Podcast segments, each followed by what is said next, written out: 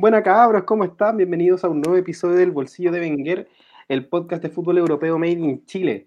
Capítulo número 12, ya terminaron los cuartos de final. Me acompaña la ley del otro lado, ¿cómo estás? Estoy bien ahora, después de, un, de algunos momentos de odio al fútbol, debo decir, pero bueno, lo, vamos a conversar con más detalle. Pero, pero no, ya estoy recuperado, ya estoy recuperado en todos mis sentidos y, dispuesto a seguir hablando del Mundial supe que tuviste que escuchar algunos, o sea, ver algunos videos de, Martinoli, como, para estarte feliz.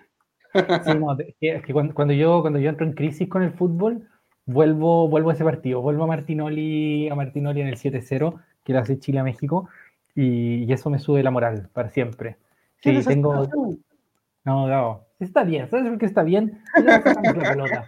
Sí, eso, eso siempre me, me, me, levanta un poco del, del, pozo futbolístico en que a veces uno cae. Perfecto. Bueno, eh, fueron unos cuartos de final súper acontecidos. Yo creo que las casas de apuestas se deben haber hecho la América con, con, todo lo que pasó.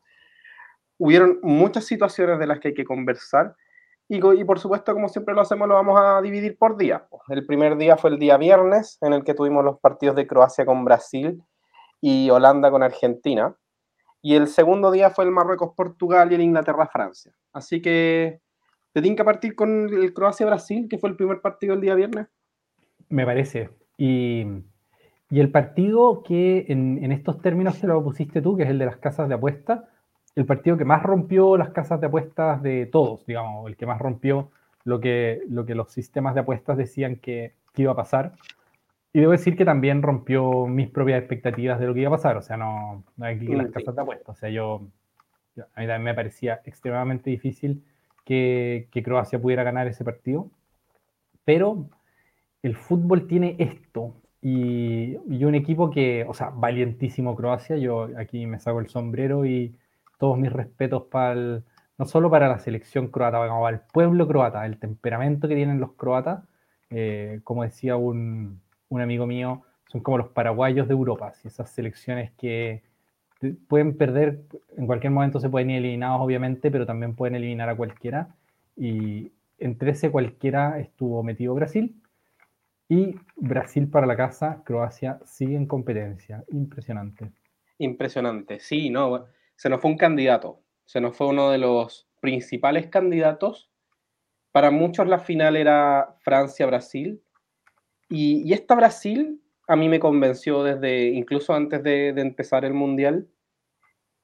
Y nada, pues, se topó con el muro, con el muro croata, que ni siquiera fue, digamos, un muro netamente en, lo defensivo, sino, sino que Croacia jugó muy bien. Otra exhibición de Luka Modric por, por Croacia. Impresionante lo que, lo que sigue jugando ah. Modric todavía.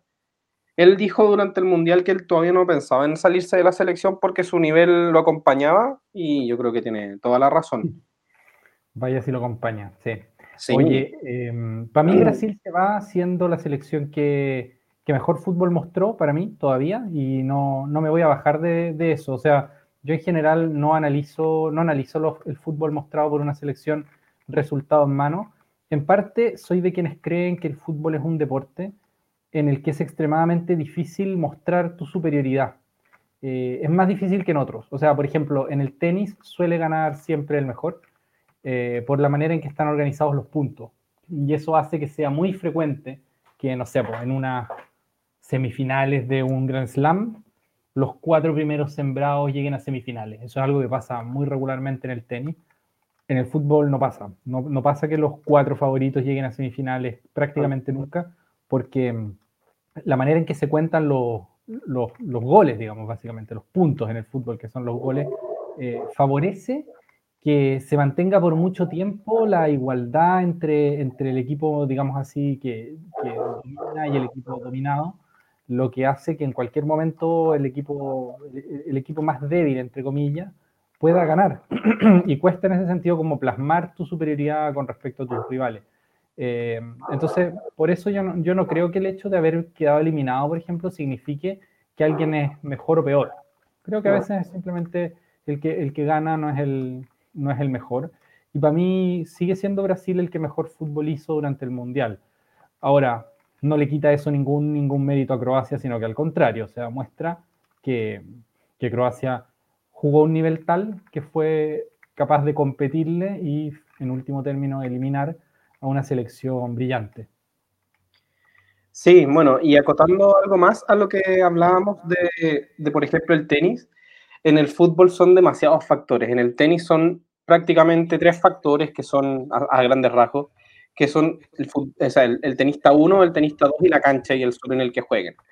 En cambio, en el fútbol tienes muchísimos factores. En el fondo, en un partido malo de tu arquero, puede, puede un, un equipazo irse para la casa o en un partido inspiradísimo, como el caso de Luka Modric, o que salga un gol de suerte, un, un, cobro arbitral dudoso. Muchos factores pueden condicionar un partido de fútbol y hacer que efectivamente quizás el mejor equipo no gane. Ahora, el resultado, que es lo pragmático del fútbol, es quien manda. Al final, quien se va para la casa en cuartos de final, poco tiene que decir de que era mejor o no, o poco le vale decirlo. Sí, no, por supuesto. pero siendo, siendo justos con lo que nos entregó Brasil, yo creo que, que es triste, es triste lamentarlo, pero, pero se nos fue un candidato, un equipo que jugaba, un equipo que, que de, de realmente tenía armas para ganar el Mundial, y en los penales no se le dio, a muchas selecciones en los penales no se le dan, Croacia es una selección que prácticamente solo queda eliminada en los 90 minutos, cuando va a penales ha clasificado en todas en los últimos dos mm. mundiales y son cinco. No, son, perdón, son cuatro definiciones a penales y una en alargue que es la que le dan vuelta a Inglaterra. Entonces, una selección que si te lleva a los 120 minutos empieza a correr con ventaja. Y, Al menos psicológica en este momento, sí. Sí, sí. Y lo, lo, impresionante del partido fue que los goles vinieron en el alargue. En el primer tiempo del alargue, un, una jugadaza de, de, Brasil, como varios goles que han hecho de tiki-taka en este último mundial, termina con, con Neymar eludiendo a Livakovic y marcando un golazo.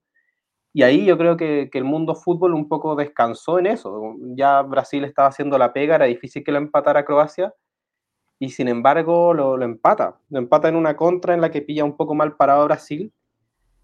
Y, y nada, pues, y ahí quedó. Ahí se nos fue se nos fue el partido en un empate. Nos tuvimos que ir a los penales Gol de Petkovic en, en, en, su momento, en el 117 estoy leyendo acá. Sí. Y Oye, en Napo. Sí. sí, no, te iba a comentar, yo creo que ahí, fíjate, le faltó, le faltó oficio, sobre todo a Fred, le faltó oficio, no sé si pudiste ver, pero sí. eh, Neymar le pegó una retada más o menos. Una retada más o menos. Sí, porque efectivamente no había para qué, no había para qué irse para adelante. O sea, yo creo que lo que sí puede decirse de ese cierre, sobre todo eh, digamos así, en contra de Brasil, eh, es que yo creo que cuando hicieron el gol, varios jugadores, no todos, Neymar no, evidentemente, eh, pero varios jugadores creyeron que ya habían ganado la, la, serie, que ya habían ganado la llave y se vieron en semifinales. Eh, y entonces, esos últimos, digamos así, 10 minutos, eh, entre, entre que ellos hacen el gol y que se los empata Croacia, los juega más desconcentrado Brasil. Y eso, claro, en una semifinal eh, es, un, es, un, problemazo. Probablemente le haya pasado incluso a Tite, porque, porque no se vio un Tite así como retando a sus jugadores, llamándolos a la concentración. O sea, no, al menos yo no lo vi, al menos no lo mostraron en la, en, digamos, en la transmisión que estuviera él preocupado por eso, siendo que yo vi a una, a una selección croata que, que desde que le hicieron el gol se, en lugar de bajar los brazos, asumió una actitud así como de equipo grande al que le hacen un gol eh, y, y, le quedan 10 minutos para empatarlo. Y, y en, ese sentido creo que Croacia reaccionó muy, muy bien. Pero, pero sí, me parece que ahí hubo un, hubo un, problema como de, yo diría de concentración de, de la selección brasileña. Sí. Hay jugadores destacadísimos en el plantel croata que ya logran su segunda semifinal consecutiva. Y yo quiero destacar el trabajo de Dejan Lobren. Yo creo que Dejan Lobren no es el mejor central, aunque él diga que sí. es, un, es, un, central que yo siento que cumple y lo que no cumple con fútbol lo cumple con su disponibilidad en la cancha para hacer todo, para tirarse al suelo. Tiene, tiene unas cosas que me recuerdan un poco a John Terry. No, no sé si, si sí. todos se acuerdan de, de, lo que tenía John Terry, pero John Terry era un animal. era un animal y cuando tenía que, sacarle la cabeza a un compañero se la sacaba y cuando tenía que trancar con la cara, trancaba con la cara. Y, eso yo siento que en estas instancias en las que al final es puro amor propio lo que, lo que te saca el resultado, jugadores como de Jan Lobren son un motor pero importantísimo para el equipo. Porque Croacia tiene la técnica, Croacia tiene, tiene a Kovacic, tiene a Brozovic, tiene un mediocampo envidiable con Modric, tiene delanteros que si bien les ha costado marcar goles, eh, en el fondo tener que marcar a Kramaric igual es una molestia, no es un, un delantero tan, tampoco tan estático, sino que es alto, cumple con, con ese rol, pero, pero calidad, por lo menos de medio campo hacia adelante, yo siento que tiene mucha, tiene mucha Croacia, y tener a un, un central líder como Lobren atrás para acompañar a Bardiol, que es probablemente uno de los futuros grandes talentos y, y quizás valores de mercado de este mundial, es importantísimo. Yo destaco muchísimo la labor de, de Dejan Lobren en este mundial y en el anterior. Es decir, es un futbolista que con la de Croacia se transforma y sube siete niveles su, poder. Mm. Su ki. Sí, no, notable, notable en ese sentido. Eh, estoy, estoy muy de acuerdo. Lobren es uno de los. O, sea, obviamente, después de que has estado en estas circunstancias tantas veces, eh, y con tantas veces me refiero a todos los, todos los partidos que ha dado vuelta, o sea, que, que ha logrado ganar Croacia apunta, entre otras cosas, de experiencia, de, fuerza, de no bajar los brazos. Eh, porque este es el fondo. Cuando Brasil te hace el 1-0 en el alargue, son muy pocos los equipos que siguen compitiendo. Muy pocos. digamos, el mecanismo psicológico que, te hace sentir que ya perdiste es demasiado fuerte para la gran mayoría de los equipos del mundo. Y, y en una actitud así medio como Real Madridesca, eh, es como que recibieron el gol y su actitud, a mí me llamó mucha atención la cara del entrenador loco, del entrenador croata. Es como cara de, como de, Dios mío, nos quedan, como, así, Dios mío, ¿cuánto tiempo nos queda para empatar esto? Y que fue como, ¿qué onda los croatas lo van a tratar de empatar de verdad? ¿Sí? ¿De verdad van a seguir en esta? Y siguieron en ese y lo empataron. Eh, un dato notable para mí fue el único tiro al arco de Croacia en todo el partido. El único tiro entre los tres palos de Croacia en todo el partido es el que entra en el minuto 117. O sea, un equipo que siguió compitiendo hasta el final, pues. y eso me parece muy, muy valorable. Yo, mira, yo por un lado, eh, creo que Brasil, eh, a Brasil no se le puede reprochar nada, porque hizo lo que tenía que hacer para ganarle un equipo así. Tuvieron, no sé, algo así como 25 ocasiones de gol, me parece, 22, una cosa de ese estilo, no, no, no recuerdo ahora el dato, pero tenía unas 22 ocasiones de gol y de, las, de esas creo que Siete parece que recibieron como la calificación experta de eh, claras o muy claras. Eh, creo que fueron siete. Hay algunas que saca Livakovic de manera brillante. Recuerdo en este momento una de Paquetá, recuerdo una que casi es en contra de, de Bardiol, precisamente. Eh, varias, hay varias. y, para, y como para añadir a eso, creo que en el fondo Brasil eh, se, enfrentó con un arquero que estaba inspirado y las llegadas que hace Brasil no son llegadas por errores de eh, los croatas, sino por tremenda elaboración, o sea, jugadas perfectas, con pases de primera, tocando rápido, rompiendo líneas, etc. Eh, entonces es como que Brasil hizo lo que había que hacer para ganarle a un rival durísimo hasta el momento en que hacen el gol. Y esos últimos 10 minutos creo que son malos de Brasil. Esos últimos 10 minutos me refiero a, después del gol. Es, el único momento que yo creo que se les puede reprochar y que es más una cuestión psicológica que futbolística. Pero, pero fuera de eso, todos los aplausos para Croacia, que obligó a Brasil a hacer mucho para doblegarlos y después de que Brasil lo había hecho, los devolvieron al, a, foja cero y Brasil no pudo con, con, con, la presión psicológica al final. Y es importantísimo eso, eso que ya conversábamos de Croacia contra Japón, el, el tener un equipo que, sabe patear penales. Y no saber patearlo en el sentido de, la técnica de patearlo, sino de la, de la tener la cabeza para hacerlo. Porque no sé si tú estás de acuerdo, pero a mí me dio toda la sensación de que cuando ocurre el gol de Petkovic, Brasil queda eliminado ahí. Como que hmm. ese, gol mató a Brasil más de lo que el gol de Neymar había matado a Croacia, por supuesto. Pero, pero la cara de Neymar era como, loco, nos vamos en penales. Porque, porque en, los tiros del punto penal influye mucho este tipo de situaciones, influye mucho cómo llega psicológicamente a los penales y estadísticamente el equipo al que le empatan suele perder. El equipo que, estaba arriba y le empatan a última hora y van a penales suele perder porque psicológicamente tú ya estabas clasificado o, o, no, no te veías extendiendo más esto de lo que ya estaba. Y eso, hablando de 90 minutos, imagínate si todo ocurre en el alargue. Te pusiste arriba en el alargue. Nos, nos, empataron, loco, vamos a perder esto. ¿Cachai? Se nos escapó de las manos un partido que a, tan pocos minutos de terminarlo. Claro. Y, y bueno, Croacia no, no, falló ninguno. Patearon cuatro y ninguno falló. Y Brasil, el primero que tiene, lo falla. Y eso también es ya atroz. Ahí era como nada que decir. La responsabilidad del primer penal la tomó Rodrigo yo lo considero bastante valiente por tomar esa responsabilidad. Y Brasil es de esas selecciones en las que generalmente sus pateadores como cracks se dejan para el quinto penal, cosa que yo he considerado siempre un, error de, concepto a la hora de patear penales. Tu mejor pateador tiene que abrir la tanda. O sea, eso es lo que, lo que veo yo. Entonces, eso es lo que dice el manual también, en realidad. Sí, sí si tu pateador es Neymar, loco, ya hemos visto muchas veces definiciones a penales en las que el crack no lo alcanza a patear, porque, porque podéis perderlo antes. Entonces, loco, anda el tiro, anda el tiro por tu penal. Yo recuerdo cuando Chile elimina a Portugal en la Copa Confederaciones y Cristiano no alcanza a patear su penal. Y ese es uno de, de varios ejemplos, ha pasado muchas veces.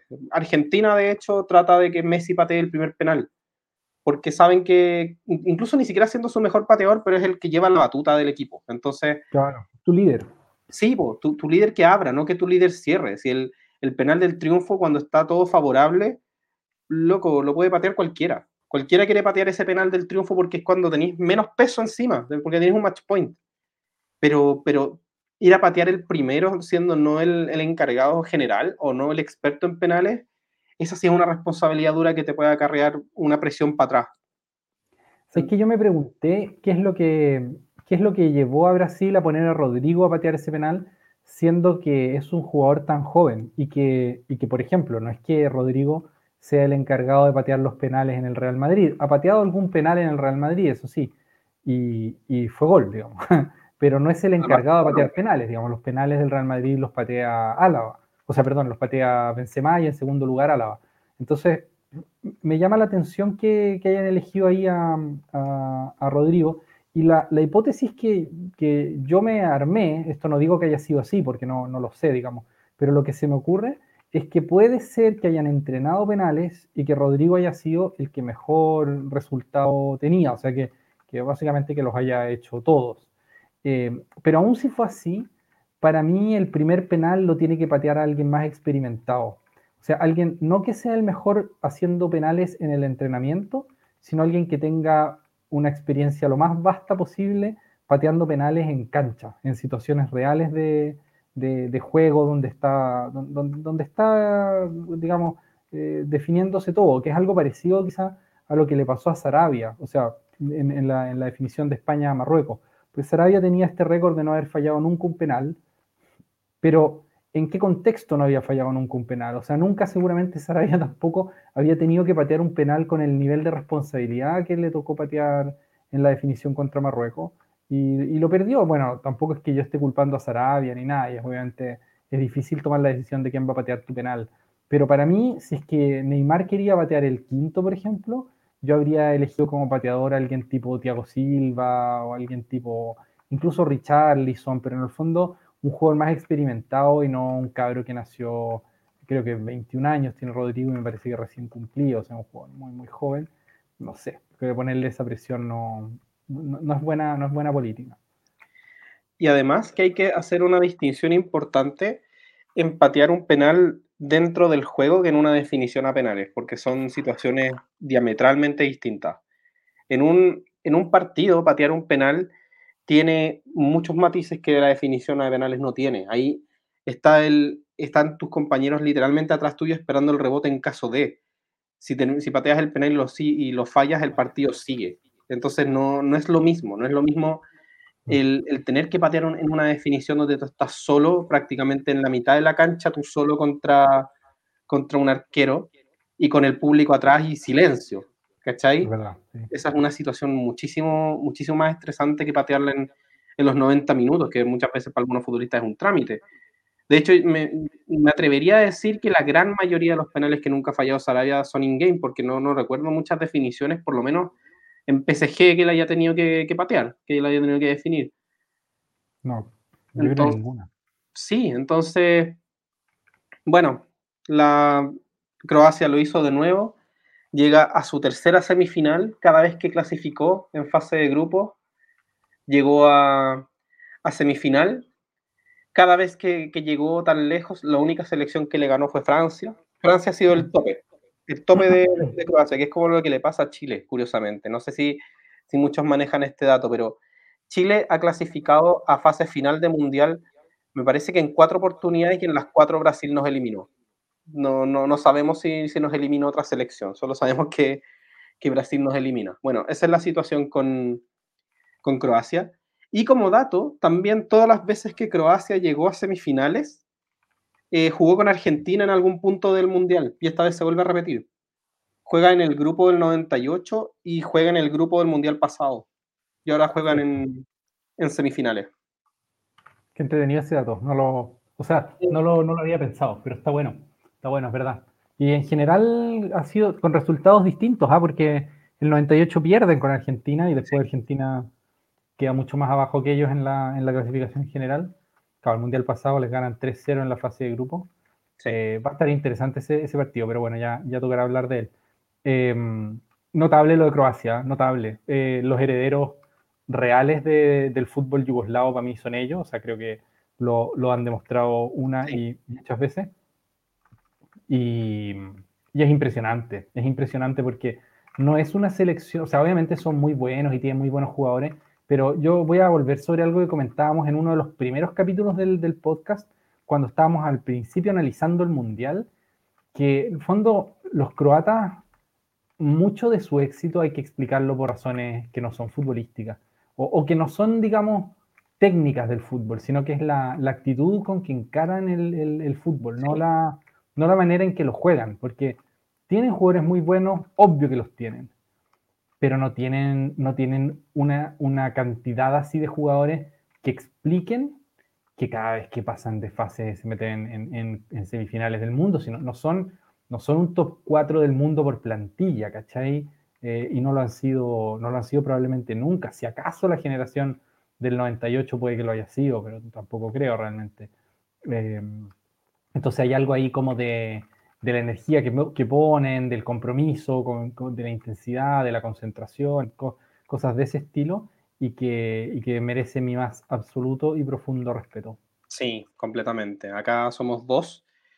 Yo destaco este tipo de selecciones. A mí me encanta, me encanta la garra en el fútbol y yo siento que hay, hay de repente partidos que tenéis que ganar con corazón a falta de de saber que estáis jugando con probablemente la selección más técnica del, del, mundo en este momento, junto con la francesa, tenéis que valerte de tus armas para lograrlo y lo logró. Lo logró Croacia otra vez. Impresionante, es caso de estudio. Quizás en algún, en algún momento podríamos dedicarnos a hablar de un poco más en profundidad de, de lo que es Croacia, lo que ha sido eh, esta evolución del, del, fútbol yugoslavo, que por muchos años fue muy competitivo a, a nivel de, por lo menos de mundiales. Yugoslavia si bien no era una selección que llegara a finales, era una selección que peleaba mucho, que en su historial tiene eliminaciones a Alemania, eliminaciones a España, que son importantísimas, tiene hazañas. Y, y después de todas estas divisiones geopolíticas que, que han sufrido, eh, Croacia al parecer son este, esta nueva generación de, de yugoslavos, muchos seguramente nacidos ya en, en una Yugoslavia recién, recién separada, y, con, historias vísimas. Si uno mira las historias de los futbolistas de Croacia, hay historias, pero atroces, de verdadera, verdadera guerra. A Luka Modric, sigue más lejos. Sí. O sea, que las guerras yugoslavas, esto es un dato así como ya de, de, más de historia que de fútbol, digamos, pero, pero las guerras yugoslavas son las guerras más cruentas que ha vivido Europa desde la Segunda Guerra Mundial hasta ahora. Eh, creo que, si no me equivoco, hay 300.000 muertos o es de ese orden, o sea, son guerras, son guerras muy, muy cruentas. Y claro, jugadores como Luquita Modric ha estado, digamos, tiene la vida marcada por la, por la guerra. Claro. Al, abuelo se lo matan, se lo matan en la guerra, de hecho. Claro. Entonces, obviamente no, no, no todo es mezclar eh, conflictos bélicos, eso no te hace mejor futbolista necesariamente, no, no es esa la idea, pero sí la idea de que son tipos que, que luchan, que tienen un amor propio y, un, y, una, y, una concentración que sale de, no necesariamente del talento futbolístico, sino de, de loco, vamos, demos vuelta a esta volada, ¿cachai? Y, y, eso lo encuentro extraordinario. Es para sacarse el sombrero el desempeño que ha tenido en estos dos mundiales Croacia. Y siguen vivos, po. siguen vivos, nuevamente juegan los siete partidos. Completamente. Oye, y yo quiero hacer una última, decir una última cosa de, de, Croacia antes de cerrar mi propio análisis, y es que siendo cierto que, que, en ellos el, digamos así, la garra, el empuje, el coraje, la voluntad, lo que uno, como uno quiera llamar a eso, eh, explica mucho de su éxito, eso no tiene que llamar a confusión, sobre todo para los que no estén viendo mucho el Mundial, y creer que Croacia es un equipo que te para un 5-4-1 rocoso, digamos, y se dedica a defender los 90 minutos mientras intenta con algún pelotazo largo sacar ventaja de lo que puede hacer un delantero tanque, ¿cachai? No es, no es un equipo defensivo en ese sentido, es un equipo que, compate, que, compite perdón, eh, por la pelota, es un equipo que intenta hacer goles, que intenta hacer daño, que sale rápido cuando, cuando, cuando tiene la pelota. Eh, en ese sentido, por ejemplo, creo que contra Brasil cabe mucho destacar el partido que hace Juranovic, por ejemplo, el lateral izquierdo, eh, que, juega un partido excelente. Y, y las salidas de, de, Croacia son salidas como bien urdidas, así tocando la pelota, en fin, o sea, no es que sea, no, es, que por decir que es una selección más humilde, digamos, eh, su humildad no se grafica como, en, como, como quizás lo, es el caso de Marruecos, en una selección que, se dedica como a defender y, a ver si es que en algún momento nos, queda un contragolpe. Eh, no, es una selección que intenta proponer fútbol asociado y lo hace todo eso, también muy bien, con, con mucho éxito. Sí, yo creo que, que, se confunde a veces el tema de, de qué es un equipo defensivo o qué es un equipo que es un equipo que, que, entregue la pelota y que juegue así. Eso yo, partiendo porque no lo consideramos malo, no, no consideramos que eso sea un, un, una táctica ni, ni mucho menos antideportiva como mucha gente dice, que, que el antifútbol, etcétera, no. Yo, Mr. Seitan. Claro. Un, saludo para Mr. Seitan. O, o, incluso el mismo Messi, que ya vamos a hablar después de eso. Em, yo, yo, no considero que, que, ese estilo de fútbol sea, sea negativo ni nada, pero efectivamente Croacia no es un equipo defensivo. Un equipo, no es un equipo que, que le entregue la pelota al rival y, y aguantar, aguantar hasta, hasta los penales. No, para nada. Sino que los partidos a Croacia se le, se le suelen dar de esa manera. A mí me pasa con Croacia, y también con esto termino, que siento que, que muchas veces, si bien tiene controlado el resultado, le cuesta mucho controlar los partidos. Entonces, de repente Japón lo saca, de, lo saca de contexto, Marruecos lo saca de contexto, Bélgica lo saca de contexto. De hecho, durante todo el Mundial, la única vez que quizás estuvo cómodo fue con Canadá, que, incluso fueron perdiendo. Pero, pero es saber luchar ese partido de igual manera, es decir, a nivel de concentración que hay que tener para un partido que no es como lo planteas, es mucho, es muchísimo. Entonces, esto más que, más que un defecto croata, yo lo considero otra alabanza al equipo. El saber manejar partidos que, que no se están dando como, como tú los quieres que se den. Correcto, correcto. Sí, no, todos los respetos en ese sentido para, para, la selección croata. ¿Y por qué no decirlo para don Slatko Dalic, el, el entrenador que, que, yo creo que también ha sido una, una pieza muy, muy, muy, no, no, no sé si digamos, es, difícil saber cuánto, como, cuánto de cómo juega Croacia se lo debemos a él y cuánto es, se lo debemos a la plantilla que tiene y a la experiencia de los jugadores, pero, pero sin duda esto último que tú dices, que es que muchas veces Croacia ha tenido que jugar partidos que se, que, se le están dando de manera distinta a como, se, a como parecía estar planificado y en general eh, ha reaccionado de manera sobresaliente. Sí, sí. Así que eso, Ah, ¿Quieres agregar algo más o pasamos al. No, no, con eso estoy, con eso estoy, sí. Ya, acá pasamos al segundo partido del día viernes, que fue el Holanda-Argentina, que yo considero que fue un partido entretenidísimo, con, porque, porque tuvo picante, tuvo, tuvo picante, tuvo de protagonista a nuestro querido árbitro de quien yo ya he hablado en programas anteriores, que es Mateo Laos, que, que, lo encuentro un tipo de lo más insoportable, pero bueno, ahí estuvo. Y, le tocó arbitrar un partido caliente. Se le arrancó de las manos muchas veces, se le portaron mal los jugadores, pero, pero era un partido que yo creo que llamaba eso. Es decir, hubo algunas declaraciones eh, holandesas previas que, que yo no, no, sentí que ninguna fuera una provocación, pero parece que los argentinos sí. Entonces, durante, durante el partido hubo, hubo harto picante. Fue un 2 a 2. Fue un 2 a 2 en el que nuevamente Messi se muestra como el abrelatas de la selección argentina. Y hasta este punto me atrevo a decir que el único. creo que, el juego argentino nace y termina con, con, Lionel Messi. Porque el pase que se inventa para el gol de, Nahuel Molina es una, es una locura y es una locura que, lleva haciendo desde, que, desde el 2007. ¿Tienes en, mente el, el, pase del que te digo? Por supuesto, el del gol, sí, claro. Loco, qué, qué, joya. No, no lo ve. perfecto. perfecto. Y, después se ponen nuevamente, o sea, se ponen en ventaja a un segundo gol con otro penal para Argentina. Este penal yo considero que fue el más penal que, que le han cobrado a Argentina en el Mundial. Y hay, hay que decir que, que, es el cuarto, me parece, o el tercero, es el tercer penal que le cobran. Y, y este me pareció más penal, más penal que otros. Y sin embargo, ahí Bangal mostró nuevamente por qué es un, un DT que nunca pierde y mete puras torres a, recibir centros y, mete entre ellos a Wood Beckhorst, que yo lo conozco a él por el Barley. No sé si tú conocías a este futbolista antes. No, lo conocí en el momento en que entró a la cancha. Ya, yo lo conocí en el Barley, cuando en la temporada del año pasado de la Premier League, cuando el Barley desciende. Y, yo me hice muy hincha de Beckhorst porque no le salía ni una. Entonces era terrible, como que la estrategia del Barley, que, que es un equipo que, que, juega a tirar centros nomás a, a, jugadores altos como Beckhorst, y no le salía nunca nada, y, y, el equipo termina descendiendo. Y creo que Beckhorst se va sin ningún gol. Creo que él llega como a los seis meses de, de iniciado la temporada como para cerrar, para salvar al Barley y no lo logran. Y, y me dio pena, pues yo dije, no, este futbolista ojalá en algún momento tenga su redención y, qué redención tuvo marcándole dos goles a Argentina en cuartos de final. Que, que lo encontré, pero jugadorazo en el, loco, un héroe, un héroe prácticamente de la manera en la que entró Beckhorst.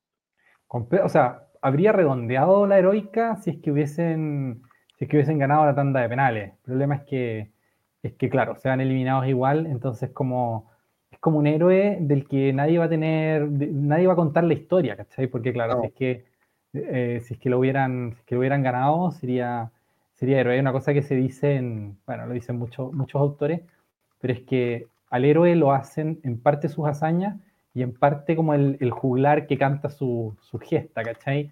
Eh, y claro, este es como un, como un héroe cuya gesta probablemente nadie va a cantar porque los holandeses van a querer olvidar este partido muy pronto. Em, ahora bien, sí, perdón, dale, queréis decir algo. No, no, no, era más de lo mismo. Ya no, lo que yo, quería cambiar un poco de tema, porque antes de hacer el análisis como del partido, em, yo quería, venga una felicitación general para, para el coraje de la selección argentina de reponerse a el shock psicológico que es que te, que te empaten a dos de esa manera, además, un partido que tenías ganado. Porque creo que hay una cosa, digamos, creo que es reprochable a la selección argentina que, hayan, que les hayan empatado ese partido y que lo hayan, lo hayan llevado a penales. Eh, en el fondo me parece que una selección no, no debería permitir que le hicieran eso porque era un partido que no tenía, pero por dónde eh, Holanda rescatar, o sea, un partido que está absolutamente perdido. Y, como, como, tú decías, o sea, Fangal para mí es como que va al basurero, saca un partido que estaba pero absolutamente putrefacto hace una semana y, y, lo, y lo logra llevar a los penales eh, y de hecho lo logra llevar al alargue antes que eso. Pero en el alargue me parece que Holanda, a Holanda le faltó o bien ambición o bien confianza en sí mismo, pero el, el momentum, digamos, que, que, tenían después de, después de haberlo empatado, no lo aprovechan y no solo no lo aprovechan, sino que el alargue es todo de Argentina. Y eso simultáneamente me parece una, como una especie de decepción, como digo, sea por la ambición o por la confianza en sí mismo de, la selección de Holanda, eh, pero también me parece un mérito enorme de la selección argentina porque hay que, hay que levantarse psicológicamente que te hagan eso, eh, y se levantaron y lo terminaron ganando en, los penales, pero muy bien, digamos, ¿no? Y eso creo que hay que destacarlo de todas maneras. Sí, completamente de acuerdo. Fue, fue para mí triste que, no se diera la, remontada completa, y no porque necesariamente quisiera la eliminación de Argentina, sino porque, porque era una, remontada para, para, escribir libros al respecto. Y, no se dio, y terminó siendo simplemente un, partido que se le complicó a Argentina. Al final, como tú dices, la, gesta del héroe la canta el juglar que, vio, que lo vio triunfar al final esto no, va a quedar nada más que unos malos 10 minutos de Argentina en un partido que hicieron bastante redondo, que se les complicó de más, pero que igualmente ellos salieron a ganarlo desde el primer minuto. O sea, vamos a decir que Holanda yo creo que jugó bien, me gustó mucho el partido de Frankie de Jong, que fue algo que yo esperaba que, jugara bien, pero sí sentí que hubo mucha desconexión de, de Depay, de Berwin, de Bergis, que entró después, que, sentí que a ellos fue los que les faltó un poquito de, de no sé, no, no voy a decir coraje, pero sí, sí les faltó esa, ese talento del que suelen lucir en el resto de, en el resto de partidos que juegan. En, por otro lado, eh, quiero hablar nuevamente de Diego Martínez, porque lo encuentro un arquero absolutamente mediocre, y lo, y lo he dicho varias veces, y aunque atajara penales, lo voy a insistir en eso, te, doy el dato de que de siete remates le han metido cinco goles en todo el mundial. Horrible. Muy malo. Muy malo. Pero, pero sí le voy a dar lo que le corresponde, que es que en los penales, por Dios, la personalidad que tiene. Eso, eso sí hay que dárselo. El tipo es, en, las definiciones a penales, una bestia. Una bestia de los que Argentina suele sacar a Pato Abondancieri, Agustín Orión, eh, Rossi etcétera. Argentina suele tener arqueros ataja penales y, se lo atribuían mucho a Chiquito Romero como uno y yo no lo sentía tanto. Yo, yo, yo sentía más, más ataja penales a, a, los antecesores de él que a él, pero ahora sin duda el Diego Martínez ha ganado ese título después de la Copa América y después de lo que ha conseguido en este partido, porque jugando mal, y él sabía que jugó mal, él sabe que, en el último minuto él vende su arco prácticamente en una mala salida del que sale el empate. Y de hecho, el mismo, en el mismo cabezazo no tuvo reacción. Ha tenido malas reacciones en los partidos, por lo general, Diego Martínez. Pero los penales son lo suyo y lo hizo suyo nuevamente y, excelente en ese sentido. Así que nada que decir con el Diego Martínez respecto a su, a su actuación en los penales. En lo demás, yo tendría harto ojo todavía, porque siguen haciéndole goles muy fácil a la selección argentina. Y no fácil en el sentido de que vulneren tanto su defensa, que igual también, sino en el sentido de que prácticamente cualquier remate al arco es potencialmente un gol. Entonces, entonces ojo con eso. ¿Algo que quieras decir tú de, del Diego Martínez? del, Diego, del Diego Martínez en particular no. Eh, o sea, en general yo comparto la opinión tuya. O sea, a mí, Diego Martínez a mí me parece un arquero no malo, obviamente. Todos los jugadores que están en el Mundial son buenos jugadores de fútbol, son jugadores de segunda división de Chile también es un excelente jugador de fútbol, que todos son buenos en el fondo. Eh, pero claro, o sea, un jugador, es un arquero de Villa, pues eso, eso es el Diego Martínez, pues es un arquero que es bueno para, ese horizonte, en ese taller, en ese, digamos, en ese orden de, magnitud, es bueno el Diego Martínez. Eh, claro, otra cosa es que el medio argentino lo trate como si fuera uno de los mejores arqueros del mundo, o como si fuera eh, un arquero candidato a, irse a, fichado por el Real Madrid, ¿cachai? Y que ciertamente no es ese tipo de, jugador. Eh, pero, pero, digamos, en fin, no, no, pero no, no, tengo demasiado interés en hablar del Dibu Martínez. Sí quería eh, sumarme como a tu reproche, por ejemplo, a Memphis Depay. para mí, el hecho de que este, este jugador que tú dices del Burnley, que no recuerdo el nombre, Weghorst, creo que Weghorst, claro, el hecho de que él haya entrado a hacer los goles me habló aún peor de Depay que lo que ya me había hablado el partido que había jugado, ¿cachai? Porque, fondo, así, como tú dices que te parece un mal arquero el Diego Martínez, a mí Memphis Depay me parece un jugador extremadamente talentoso, con, un, con una técnica depuradísima, con, de hecho, imaginativo, hábil, buen, buena pegada con las dos piernas, todo eso. pero en, en, términos así futboleros, un muertazo, como un jugador que, loco, no responde a las situaciones de alta presión como debería. Para mí, Depay debería estar llamado a liderar esta, esta selección, eh, pero, como dijo un, un famoso eh, streamer de, de, fútbol, no es casual que un jugador con ese talento haya pasado del Olympique de Lyon a firmar como agente libre por un club quebrado, digamos, eh, como es el, el caso del, del, Barcelona. Porque, ¿Por qué no hay puja por, por un jugador de ese, de ese talento? Eh, que por lo demás fue titular en el Barcelona y era el goleador del Barcelona y de la nada pierde la titularidad y no contra no contra Lewandowski, digamos, sino que la pierde contra uno Bamellán que venía cortadísimo y en su momento incluso contra Ferran Jutgla, o sea, contra un canterano que termina jugando por encima de él en algunos, en algunos momentos clave de la temporada pasada. Eh, para mí Memphis es un jugador difícil de explicar, difícil de explicar porque creo que no, la carrera que ha hecho es completamente no proporcionada al talento que tiene. Siento que no es que haya hecho una mala carrera, porque, porque ha hecho una carrera muy respetable, pero aún así menos que lo que su talento requeriría y partidos como el que juega contra Argentina me lo, me lo refuerzan. Eh, para, mí, para mí decepcionante Memphis, decepcionante mundial de Memphis. Eh, eso, eso sí quería, quería acotar eh, como, como dato, digamos, antes de, de, hacer un análisis más pormenorizado del partido. Em, ¿Tú qué consideras que, habría que decir de, del arbitraje en este partido? Ah, ya, eso, a ver. A mí me parece que es un arbitraje muy malo, con errores que son. que ni siquiera, ni siquiera califican como errores en el sentido como de cosas que no vio, sino que decisiones que tomó que son absolutamente contrarias al reglamento de manera evidente. La más grave de todas para mí es que es, que es imposible que no expulse a, a, a Leandro Paredes después de que hace una infracción como esa y le tira un pelotazo a la banca rival eso es imposible que no sea roja, porque son dos amarillas, dos amarillas que hay que, hay que poner ambas, digamos, y no, no podéis no poner amarilla por ninguna de esas dos cosas, ¿me cacháis? Eh, eso me parece un error muy, muy, muy feo. Fuera de eso, mmm, creo que hay varios errores, o sea, creo que el arbitraje en general, así, microcobros muy malos constantemente, eh, como muy, muy errático en general, como siempre, un árbitro protagonista, digamos, que eso es, bueno, es el, modo de, dirigir de Mateo Lagos toda su carrera. Eh, y hay jugadas que a mí me habría gustado ver de nuevo, pero la transmisión oficial no las repitió.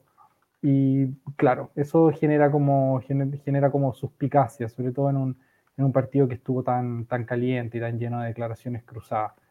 Pero, pero al menos el pelotazo de Leandro Paredes al, al, a la banca rival, eso, eso tiene que ser roja. Eh, y porque es una agresión, digamos. Y, y, es una agresión que, como mínimo, tiene que ser para amarilla, porque si no es agresión, es provocación. Y si no es ni agresión o provocación, ¿qué es lo que está viendo? Digamos, ¿te fijáis? Claro. Eh, entonces, bueno, creo que, creo que ahí hay una, una cosa muy grave porque obviamente es distinto también el, el, desenlace del partido si Argentina hubiera tenido que jugar el alargue con 10. Dicho eso, para mí Argentina hizo méritos por sobre los que hizo Holanda. Y en ese sentido tampoco quiero dar a entender con esta observación sobre Mateo Laos que yo crea que Mateo Laos prevaricó a favor de Argentina y que, y que condenó a Holanda a la eliminación. Eh, no me parece que haya sido así. O sea, creo que Argentina ganó con fútbol, digamos, mostró más que, que Holanda, gana, gana Argentina porque, porque tuvo más temple, eh, pero sí creo que Mateo Lao favoreció en, en, en, una situación muy crítica a Argentina y quizás en otra porque, como digo, el penal de Gap, el, el supuesto penal o el reclamado penal sobre Gakpo, la, la transmisión nunca lo repite. Y eso se ve feo, pero bueno, yo tampoco me consta que haya sido penal, no tengo idea si era penal o no. Yo quiero agregar otra jugada que, que, me llama la atención, que es cuando Messi corta una jugada con la mano, descaradamente. Ah, verdad. Y, y, no le pone amarilla. Y Messi en particular jugó un partido muy, muy caliente. Es raro ver a Messi así de, de sacado de sus casillas, pero bueno, Messi fue uno de los tantos amonestados que hubo en la trifulca producto del pelotazo de Leandro Paredes. Y, ese tipo de cosas influyen, influyen. En el fondo, Messi se pone a, discutir ahí vehemente, a reclamar, le llora directamente muchas veces a Mateo Laos, lo encara, va a encarar en un momento a, a Bangal en una actitud que yo considero completamente poco profesional de, de, un jugador que por lo general es bastante profesional hasta que se le sale la cadena. No, no vamos a tampoco decir que Messi es un, ha sido un santo del fútbol, no, él tiene sus momentos de, sus momentos de, locura cuando, sobrepasa la curva de la ira y se pone a despotricar y a ganarse tarjeta. Lo hace, pero eh, esta vez encontré que estaba en exceso sacado y, se va solo con una amarilla. Cuando debe haber sido expulsado ya, en, yo creo que en más de alguna ocasión mereció alguna amarilla más de la que tuvo. Y sobre todo en la mano, en esa mano con la que él detiene una jugada. Sí, no, entiendo, no entiendo en qué mundo eso no es amarilla.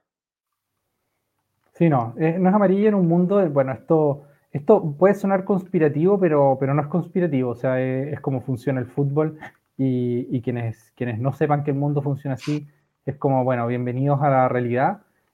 No es amarilla en un mundo en el que para la FIFA es muy importante que, Messi siga en el campeonato, digamos, o sea, es una cosa de, de plata que hay en juego, de, la publicidad asociada al jugador, que es uno de los mejores jugadores, no, no, del mundo, sino que, o sea, no solo del mundo, sino que de la historia del fútbol, ¿no? Entonces, eh, o sea, claro, no, es la misma razón por la que Messi juega el mundial anterior, siendo que debería haber estado, o sea, juega, juega la, en la eliminatoria anterior después de, la, de los insultos al árbitro y que, no, no, no, es suspendido, digamos, ¿no? Cuando los insultos están grabados en cámara, siendo que todos los jugadores eh, insultan con la, con la boca tapada. Él, insulta con la boca absolutamente abierta en exhibición, eh, garabatos que son como plenamente reconocibles para cualquier persona que viva en América Latina y, no lo suspendieron. Pero no lo suspendieron, digamos, yo no digo aquí, insisto, no es que Argentina haya prevaricado, es que, es que no, a un jugador como Messi no lo van a suspender por eso y a Cristiano Ronaldo tampoco y, a, digamos, y si cabe, digamos, a Mbappé tampoco. O sea, Mbappé puede meter un planchazo si quiere contra, contra eh, Marruecos y no lo van a expulsar a la primera. O sea, para que, para que expulsen a Mbappé y lo dejen fuera a una final, tiene que ocurrir una. tiene que pegarle un combo en la cara a alguien, ¿cachai? Eh, tiene que hacer lo que hizo Zidane en la final del 2006, digamos. De otra manera, va a seguir en la cancha porque la organización del torneo lo necesita, y eso pasa con Messi, o sea, la, organización del torneo lo necesita. Eh, en, ese sentido, y esto es, ajeno, digamos, al, fútbol, eh, al menos hasta cierto punto, para mí eh, hacen muy mal Infantino en su momento y el, y el, emir este o el, el, jeque, no sé exactamente cuál es el, cuál es el rango que tiene, pero el, organizador, cuando dicen que, que les gustaría ver a Messi ganando el Mundial o que les gustaría que, en el caso de Infantino dijo que creía que sería muy, muy injusto que Messi se retirara del fútbol sin un Mundial y el, el, el, jeque lo que dijo es que le gustaría mucho que Messi terminara su carrera levantando la Copa del Mundo en Qatar. Como que todas esas cosas para mí son declaraciones muy torpes, porque yo, yo no creo que, que, en nada relevante Argentina haya sido llevada por los arbitrajes a la final, en nada relevante sí creo que ha recibido muchas, muchas eh, como favores arbitrales, pero que han sido irrelevantes para los resultados. Digamos, Argentina ha ganado lo que ha ganado jugando mejor que sus rivales o suficientemente mejor que sus rivales. Pero todas estas esas cositas, todas esas declaraciones, para mí son una torpeza. Son, son porque solo, solo ponen, ponen como un manto de dudas sobre algo que no debería ser así. Y me pasa eso con el, con el supuesto penal a Gakpo, por ejemplo. ¿Por qué no mm. repiten esa jugada?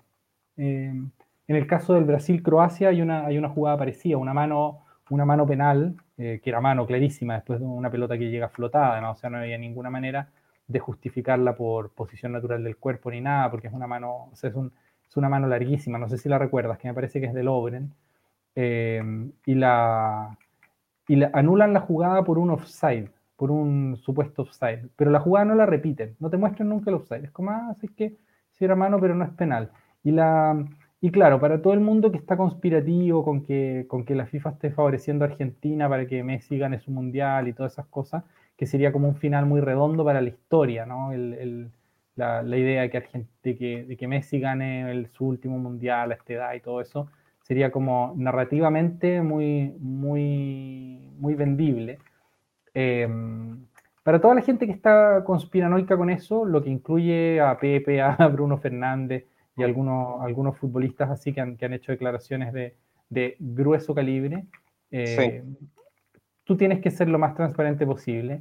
Y eso incluye, por ejemplo, que si hay una situación que parece penal, repítela, repítela. ¿Por qué no la repiten? Porque eso despierta suspicacia.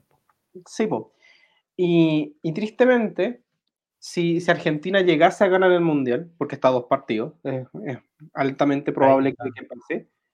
Si es que llegara a ganar el Mundial, lamentablemente yo creo que con, los penales que le han cobrado, con, este arbitraje de, de Mateo Laos, se, se termina manchando algo.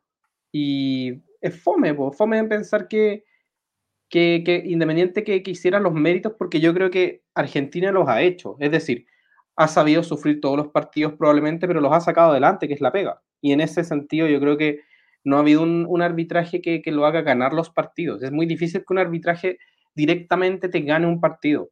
El arbitraje te puede expulsar jugadores injustamente, te puede cobrar penales, te puede hacer microcobros como para recuperar posesión de pelota, etcétera, pero el árbitro no puede tomar la pelota y meter un gol. En el fondo, el, si es que, si es que se, se, piensa en conspiración arbitral, hay hasta cierto punto donde es posible hacerlo. Y si una selección no es capaz de hacerlo, no, no va a ganar igual. Entonces, yo siento que, que ya quitando la idea de que, de que el arbitraje está solamente a favor de Argentina, yo creo que Argentina ha sabido ganar los partidos a su manera, sufriendo y todo, pero lo ha sabido ganar y los ha ganado bien. Entiéndase que ganarlo bien es marcar los goles o ganar la tanda de penales que tenía que ganar. Pero quedó manchada, ya estaba un poco manchada por, por todos estos temas y por estas declaraciones desafortunadísimas de una persona que yo considero eh, sumamente chancha, como es Infantino. Así que, que fome. Yo, yo si fuera argentino me daría mucha lata saber que tengo a alguien con, el, con la reputación de Infantino hinchando por mí. ¿Cachai? Eso ya me, ya me dice cosas feas. Y, que quizás Argentina no tiene nada que ver con eso, probablemente no tiene nada que ver con eso. Sí, no, pues no tiene nada que ver. No, no, yo, yo, yo de hecho, yo, yo diría más, o sea, yo no creo que, toda, que, que, esto esté, digamos, yo no usaría la expresión manchar, o al menos aclararía que para mí no está manchado en el sentido de que, de que Argentina pierda, pierda mérito en caso de que gane la Copa. O sea, para mí, si Argentina gana la Copa, la, la gana, ¿cachai? Sobre todo si es que la gana jugando bien. No es, por ejemplo, como lo que ocurre con Corea el 2002. Para mí, eso es una participación manchada. Cuando yo recuerdo el Mundial de Corea del 2002, para mí no es, o sea, yo no tengo ningún mérito que atribuirle a Corea por llegar a esas semifinales. O sea, llegó a esas semifinales, pero para mí la llevaron, o sea, la llevaron. Para, para mí, Corea perdió con Portugal, perdió con España, perdió con Italia. Eh, Italia-España en ese orden. ¿En qué sentido perdió? O sea, gana los partidos sí, pero a España le anulan dos goles legítimos, a Italia le anulan un gol legítimo que era gol de oro y le expulsan a su capitán en una jugada que era foul contra él y lo expulsan por, simular. Eh, eh, o sea, en fin, son, son partidos en los que ahí sí hay prevaricación, ¿cachai? Eh, ahí sí abierta, completa. y, y, me da lo mismo si es que eso lo pagó Corea, si es que hubo una instrucción a la FIFA o lo que sea no, no sé, digamos, no tengo idea si es que Corea estuvo, digamos así, involucrada activamente en eso, la Federación de Fútbol Coreano, o la FIFA por iniciativa propia decidió eso, o lo que sea, no tengo idea qué pasó.